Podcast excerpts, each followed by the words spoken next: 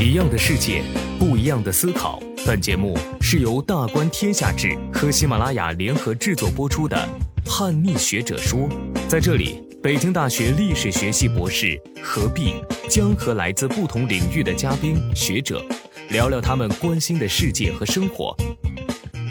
中国的这个产业政策搞得挺好的，我们要学习。就川普政府来说的话，他的一系列的现实的政治行动似乎也在反干扰市场秩序。但是当我深入呃了解去这个背后的历史，包括产业政策本身的历史，包括美国建国两百年来的经济史，哎，我会发现我自己的观点其实有一个颠覆，就是其实产业政策这玩意儿最先就是美国人搞出来的。宏观经济影响最大的三个因素就是劳动力、资本。和技术，世界钢铁产量第一的是中国，第二的是河北，第三是唐山。讲句实在话啊，房地产是我们过去三十年最有利的产业政策，也同时造成了我们今天对于房地产、对于土地财政的高度依赖。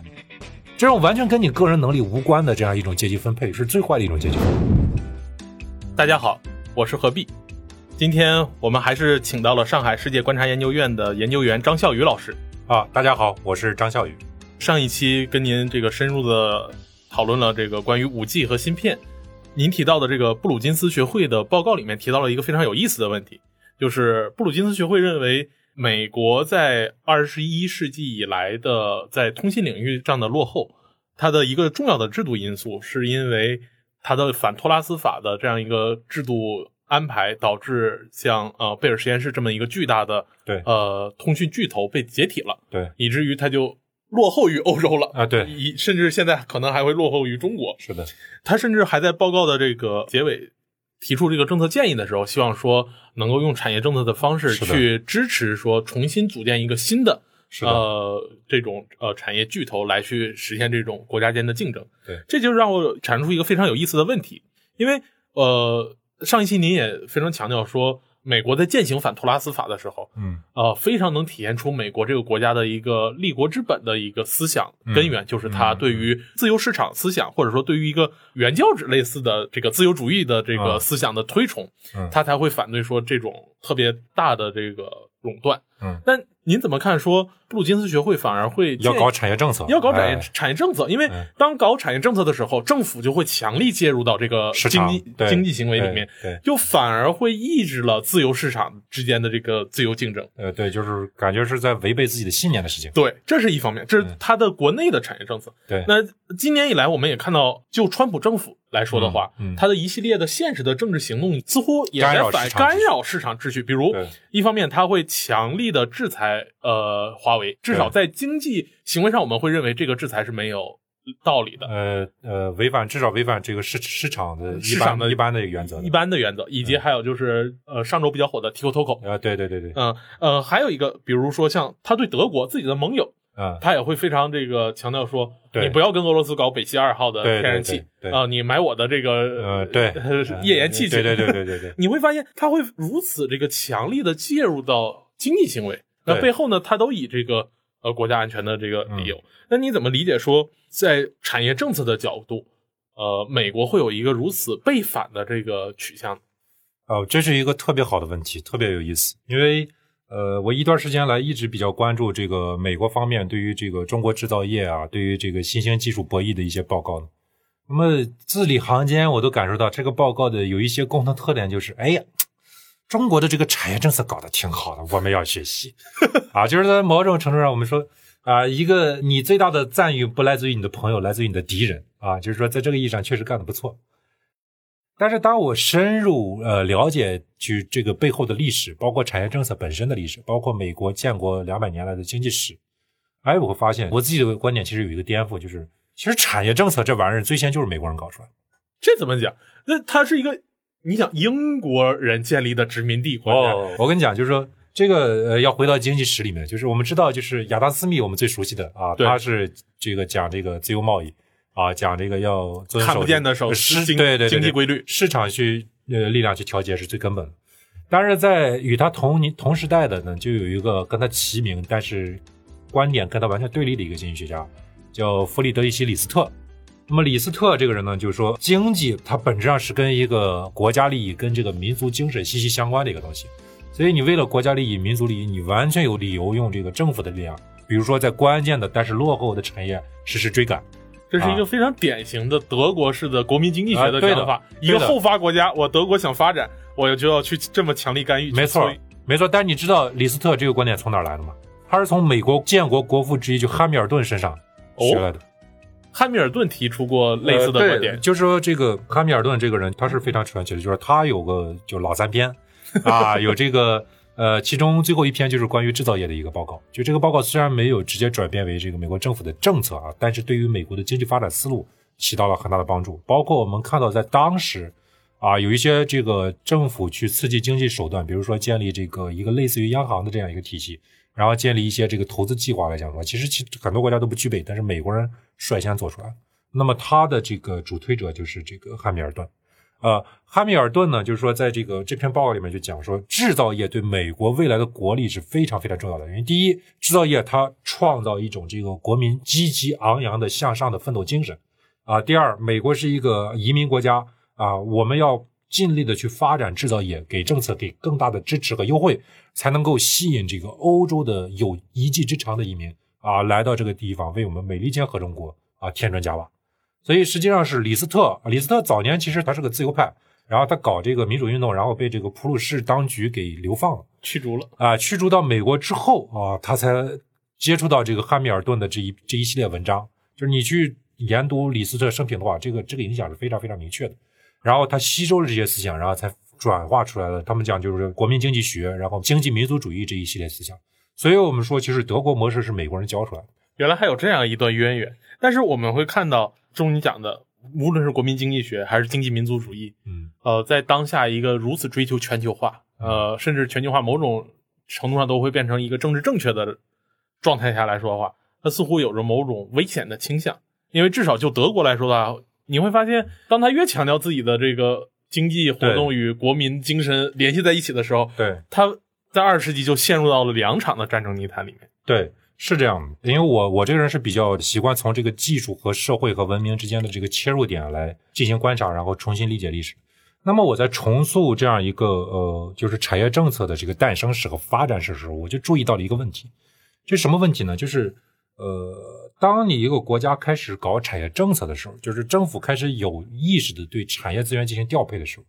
哎，你就会陷入的一个地缘政治冲突问题。这怎么讲呢？那比如说，就是就很很典型的，像德国在这个十九世纪搞产业政策，我们熟悉的这个社会学大家马克思韦伯，他有一篇叫《民族国家与经济政策》啊，他讨论的就是说这个东普鲁士的这个土地政策和这个波兰移移民的农业开发的问题。那么其实就是很简单，就是你在这个地方，比如说啊，你采取了这个手段来发展这个农业，那么波兰人大量呃移入，那么你的人口结构会发生变化。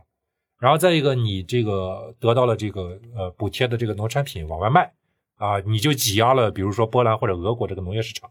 那么这些国家的政府自然也要抗议。那更不用说，比如说像铁路这样的技术，它是跟这个国防、跟军工啊直接密切相关的。那你要搞这方面的产业的话，那那像法国这些国家，它肯定也要搞这个产业竞赛。我们讲产业在地缘政治上溢出效应，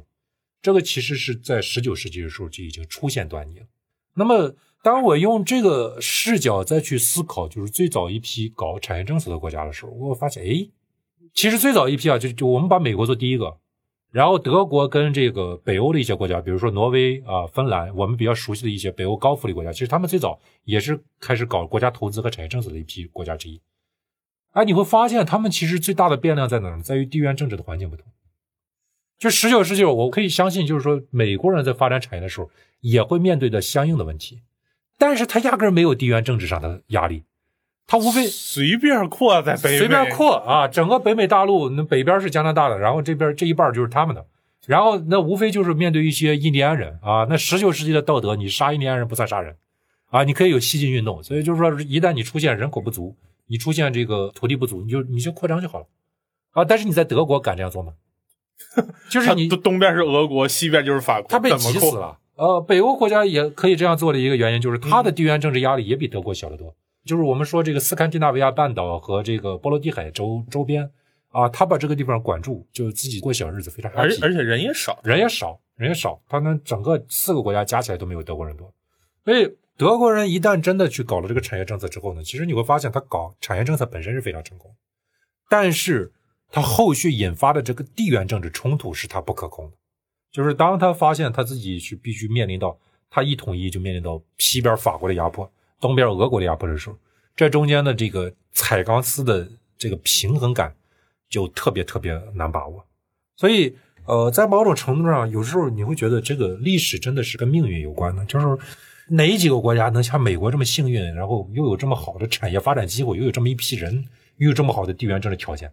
很少见的。所以，美国在十九世纪末实行产业政策之后，本国的这个工业会有一个快速的飞涨。我记得一个基本的常识就是，经常讲一战之前，美国的这个工业生产规模已经远超了英国，占了世界第一。只不过它的政治影响力在一战的时候还影响不那么大。没错，实际上，呃，不仅仅是呃工业制造力，就是如果你去关注经济史的话，你会发现一个特别特别重要的洞见，就是美国对于世界的领先，它到底是一个什么时间和什么规模？嗯就是在经济学中，呃，有一个概念或者说指标叫做全要素生产率。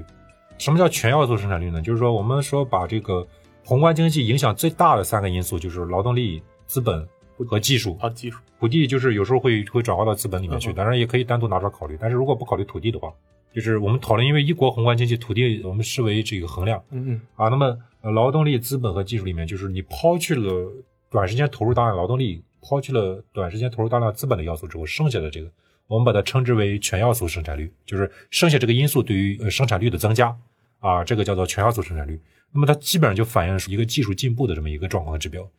那么美国的全要素生产率，实际上从一八九零年代以来，它到现在为止都是无可争议的世界第一。而且这个世界第一，它不是一般的领先别人一点儿，嗯它几乎就是在平均时段可以领先欧洲百分之四十。然后在特殊年段，比如说在二战刚结束后，它可以是欧洲的三倍，是日本的五倍。我这些在我们的概念中都是发达国家哦，但是实际上就是美国是一骑绝尘，就包括今天的，按照一些人的核算，我们中国的全要素生产率也只有美国的五分之一，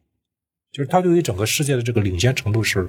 呃，我们过去其实是低估了，因为我们只从这个政治它的影响力去看，但是实际上美国的军事变成世界第一是在二战期间，对，美国我记得他在应该是埃塞克斯级航母那一次，他用了三个月的时间把这一级的航母从设计定型到生产出首舰，对，之后可以缩短到七十五天就产出一次。呃，对，和就是七十五天就就是最产出一艘，最最高制造能力的时候，五天造一艘船啊，然后一天造一架飞机，啊，就是说美国的这个工业制造能力其实它一直在，它只是被二战刺激之后转化成了它的军事实力，但是它的领先其实是极其长期的，我们叫上一个世纪基本就可以称为是美国世纪啊，它背后是有这么一个强大的支撑，所以呃，从这个角度讲啊，我们可能看待很多重大的经济史事件、政治史事件的那个视角要改写。比如说，呃，三十年代大萧条，实际上你再去仔细看的话，三十年代出现大萧条的只有美国，美国那才是完完全全意义上的生产过剩引发的大萧条。就是我们典型认知里面的倒牛奶倒牛奶消费严重不足，然后疯狂的各种只在美国，因为在德国，你很明显虽然它也有经济危机，但性质完全不一样。德国经济危机完全生产不足，所以就是生产不足到什么阶段？就是它到以物易物的阶段，直接拿钉子去换啤酒。然后，呃，英国还有其他法国一些国家呢，它不是一个一个生产问题，它是个货币问题，因为当时的这个国家的还是采取的金本位的货币政策，这种货币政策就很难避免通缩现象的出现。所以从这个角度来讲呢，大萧条我们说它是生产过剩，这个现象是只在美国出现的，也就是说，美国在三十年代的时候，它一国的生产能力涵盖掉它本国的这个消费，就是完全超出了，就是我们今天说的产能过剩。呃，我们说这个罗斯福新政呢，其实它在很大程度上就是最重要的一点，就是它改掉了金本位的货币政策，然后可以用这个凯恩斯主义啊，然后这个政府不断扩大这个投资规模的方式啊，然后来指导这个宏观经济的发展啊。但是呢，我认为就是很可能就是我们要把这个罗斯福新政和马歇尔计划联系在一起，就把战前跟战后的经济史连在一起，连在一起来看，就是这两个是是一个硬币的两面。罗斯福新政做的是政府用凯恩斯的手段大量的发货币，然后这些货币其实是直接流入到这个消费领域，就是流入到今天普通人的手中。同时他也在政以政府的以工代赈的方式制造了大量的就业，来让人能去获得这些货币去但花出去。是但是实际上来讲的话，就是其实当时的以工代赈的作用，并没有后来说我们教科书里边看到那么大。啊、应该说是他们对这个金本位的这个改革是呃更更重要呃更重要的。呃，但是它也起到了一定的作用，就是你说的，它要有一个手段把这些超发的货币发给呃发给每个人，在这个方面它确实起到了一定的作用。那么反过来，同时看这个马歇尔计划，你会看到它的真正作用是什么？它的真正作用是给呃战后啊这个已经丧失了这个财政能力的欧洲国家注入一个强心剂，让他们来用政府的手段搞产业政策，把这个地方的产能能力给恢复起来。就等于说，美国这个地方超发货币造成这是消费能力上升，然后欧洲这个地方用这个呃马歇尔的一个计划，实际上是注入美金生产能力、生产能力的上升，就等于说整个二战是美国经济的一次大转折。过去你是生产过剩的，现在你直接把生产分散到了你的盟友手里面。所以某种意义上，美国的我们经典的制造业的转移，其实在马歇尔计划的时候就已经埋下了种子。那个时代就已经埋下了种子，在那之后，只是美国在特定的领域，因为六七十年代的时候，美国人对那个感受还不明显，因为汽车还有好多是留在美国的。对对对，通用汽车、那个时候底特律还非常繁荣。对的，但是呢，就是说很多其他门类的比汽车更落后一些的啊，重化工啊，钢铁。啊，然后其实你基本上看到今天都是这个德国一个化工公司说我们发明了化学，就是真的是这样子，因为它的创始人就是早期著名的化学家，就是这样的公司，老牌的这种公司在欧洲多，但实际上很大一个因素是马歇尔计划给他们注入了一个强心剂，所以他们能够撑过了二战，活到现在，包括我们熟悉的这个克虏伯啊等等这样一些。实际上，这些公司在二战之后就在美国的生存空间是是是变小了的，啊，当然就是说汽车制造业在过去的几十年来讲是对美国影响比较大的，但是如果我们把整个产业政策和消费政策的这样一个转变拉远来看，二战其实是一个最大的转折点。所以某种意义上，我们可以说，二战以后，整个欧洲，包括后来同在美国阵营的像日本、日本啊、韩国，我们常说的这种所谓的财阀，其实都是搞产业政策里面搞出来的。是的，就是就是很神奇的一点，就是美国的强大之处在于，二战之后的那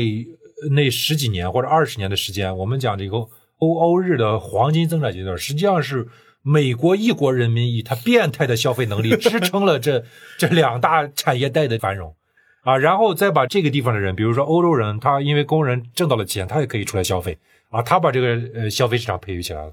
就是说，呃，在某种意义上，我认为就是有一个东西，就是说，世界是谁的世界？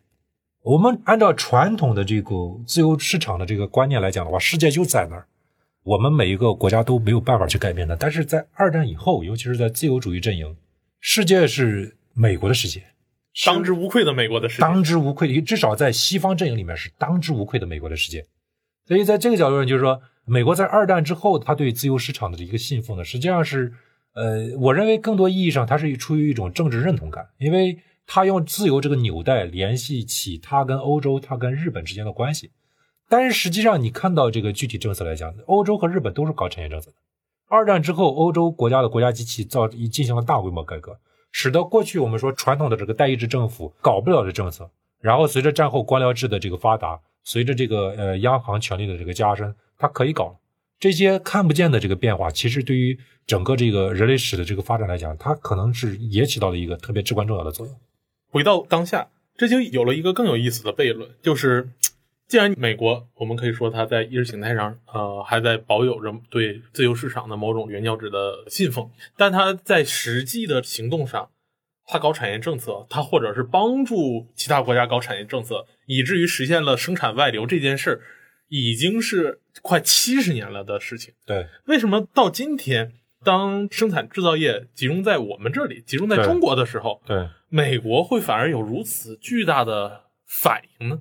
这个呃，的确是今天我们要理解这个中美冲突，乃至于我们世界未来走向，我认为是最关键的一个观察点啊、切入点啊。因为其实，在战后的这个产业转移来讲呢，它其实背后有一条引燃的一个政治线索。在美国人看来，产业转移要转移到我们信得过人的手中。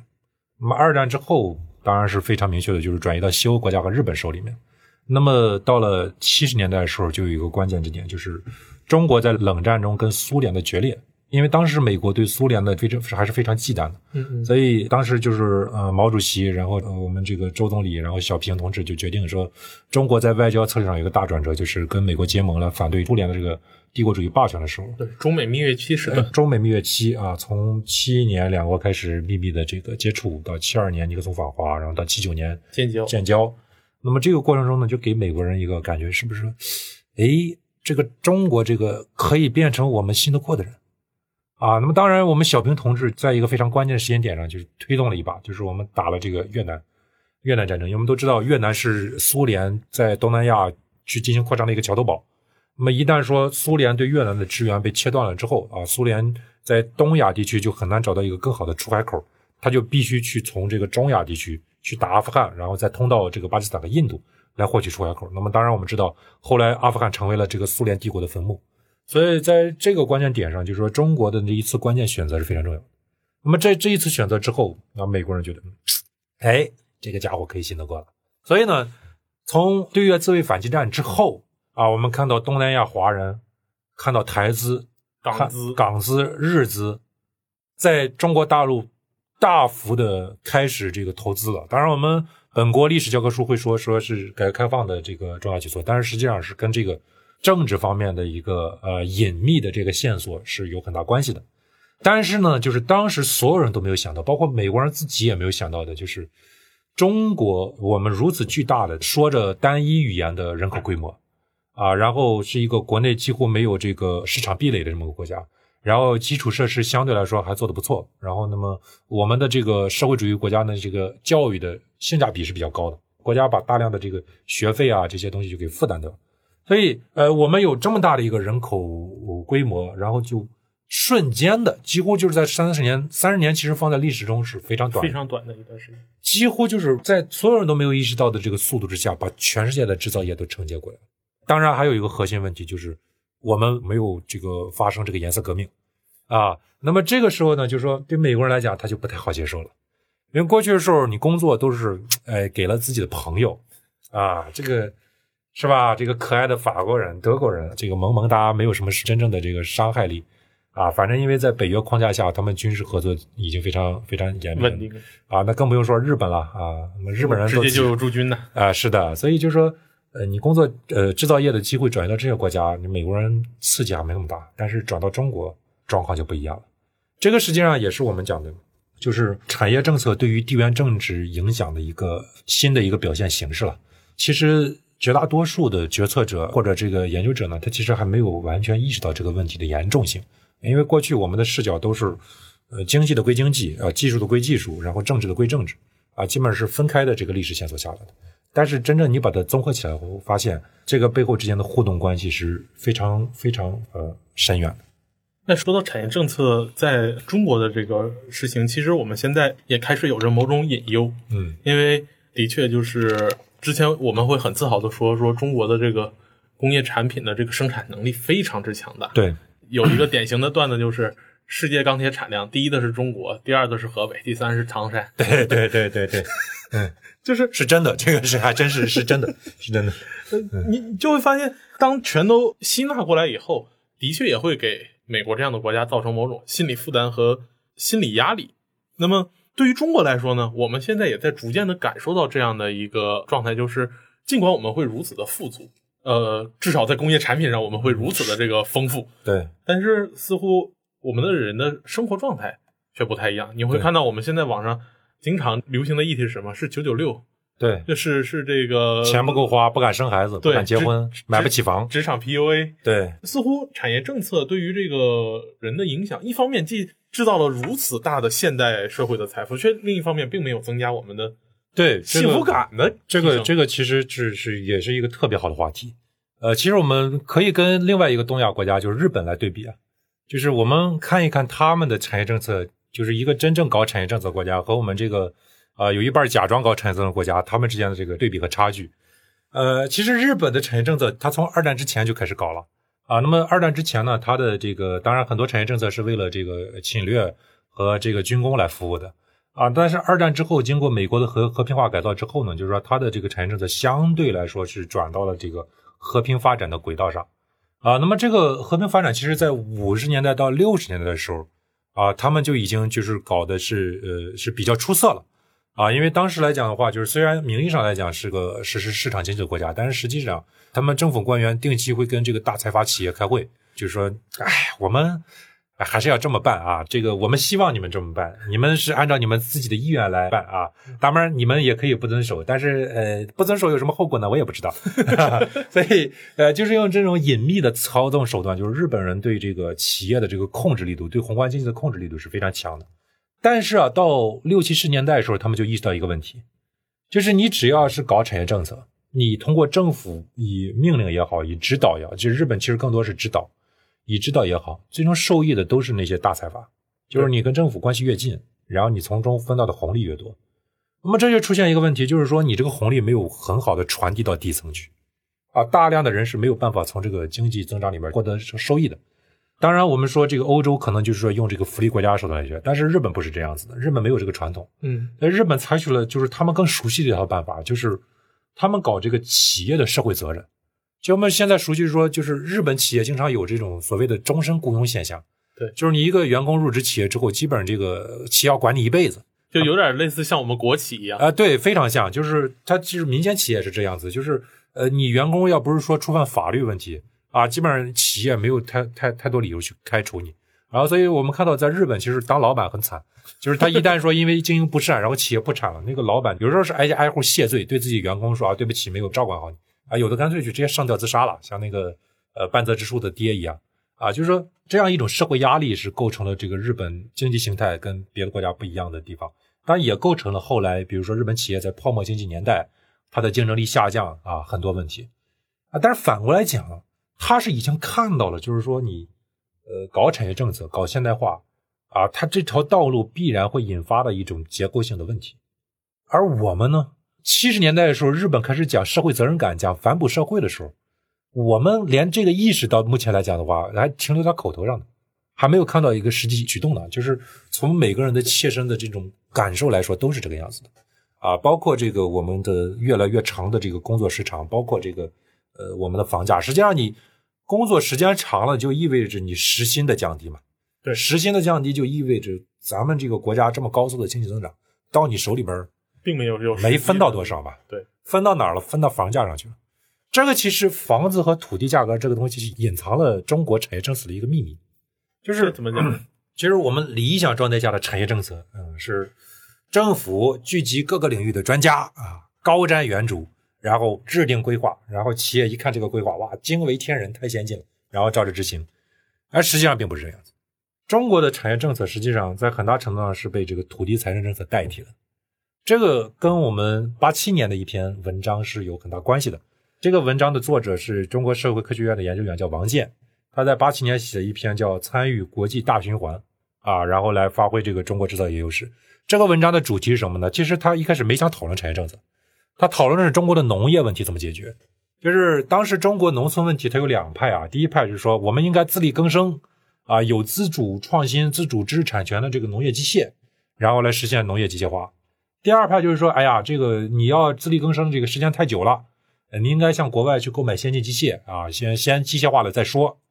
那么王健其实他是从第三第三条路来来说的，他说，其实你仔细想一想啊，你农业现代化的关键根本不在于你有没有农业机械，而在于你现代化了之后，你的农业劳动力去哪儿？如果你的农民还是停留在农村，那你买了这些拖拉机什么的也没用，也用不上，用不上。啊，因为你人工成本太低，所以真正你要搞农业呃现代化，你应该搞的是什么？是允许户籍的自由流动，让这个我们的农民到沿海城市去打工。那么他们去了城市，怎么吸纳他们呢？你要搞这个两头在外的加工贸易产业，就是比如说制鞋啊，这个呃轻工业，然后你的原材料来自国外，你的市场也来自国外，你就是利用你的廉价劳动力优势在。啊，珠三角、长三角这些地方去去做加工厂，那么这个文件一出来就是得到了我们小平同志得到了陈元同志的批示之后，就是在全国快速推行。那么它快速推行呢，恰恰的就匹配了一个呃非常非常这个偶然的一个东西，就是实际上啊，我们官员的产业政策水平不一定说制定的水平有多么高，但是只要你按照说吸引外资在这个地方办加工厂的模式，你手里边就有一个非常便捷的啊调动这个呃宏观经济因素的一个因素要素，这个要素就是土地。说白了，过去三十年地方政府发展经济就是一条最快的道路，就是我地方政府啊发改委这个土地土地资源管理局决定用地指标，工业指标有多少，然后这个地价多么便宜的给这个这个大企业跨国企业。然后这个让出来的钱，我通过卖商品房再赚回来，因为你农民进城，你要你要在这个地方买房买房，所以，呃，讲句实在话啊，房地产是我们过去三十年最有利的产业政策，啊，也同时造成了我们今天对于房地产、对于土地财政的高度依赖，啊，这个是其实，在某种意义上，从更宏观的这个政治角度来讲呢，房地产的对于这个产业政策的这个调节作用，它一定是成功的，啊，但是未来怎么走？啊，我们实现更好的社会公平。因为因为因为很很明显的一点就是，它对于我们今天的这个社会福利、社会正义，就是日本人想做的那个反哺社会的那个阶段，它已经造成非常大的阻碍。现在对于年轻人来讲，就是没有什么不公平，比房子上面的不公平是更坏的。啊，你比我早毕业五年的人买了一套房子，现在就千万富翁了。啊，他他他不仅是千万富翁，他可能两三千万了。他就是我们俩就是不一样的阶级。啊，再比我晚十年，我现在深圳，再再比我晚十年。在深圳买，他跟我也是不一个阶级，这种完全跟你个人能力无关的这样一种阶级分配，是最坏的一种阶级分配。那这个问题怎么解决？是我们今天就是，呃，我认为就是我们今天产业政策两大问题要考虑：第一是这样一个社会正义分配问题怎么解决；第二是由此引发的地缘政治上的冲突怎么解决。在这两点上，啊，是我们研究产业政策时应该最关注的问题。好，非常感谢肖宇老师这一期的分享。他从呃美国一个产业政策与自由市场思想的这样一个矛盾，一直呃讨论到对于中国来说，我们未来的产业政策可能会有怎样的出路，以及我们需要面临的现实的问题，也让我自己对于经济认识和对于经济史的认识有了一个全新的了解。感谢大家收听今天的叛逆学者说，也感谢肖宇老师，谢谢大家。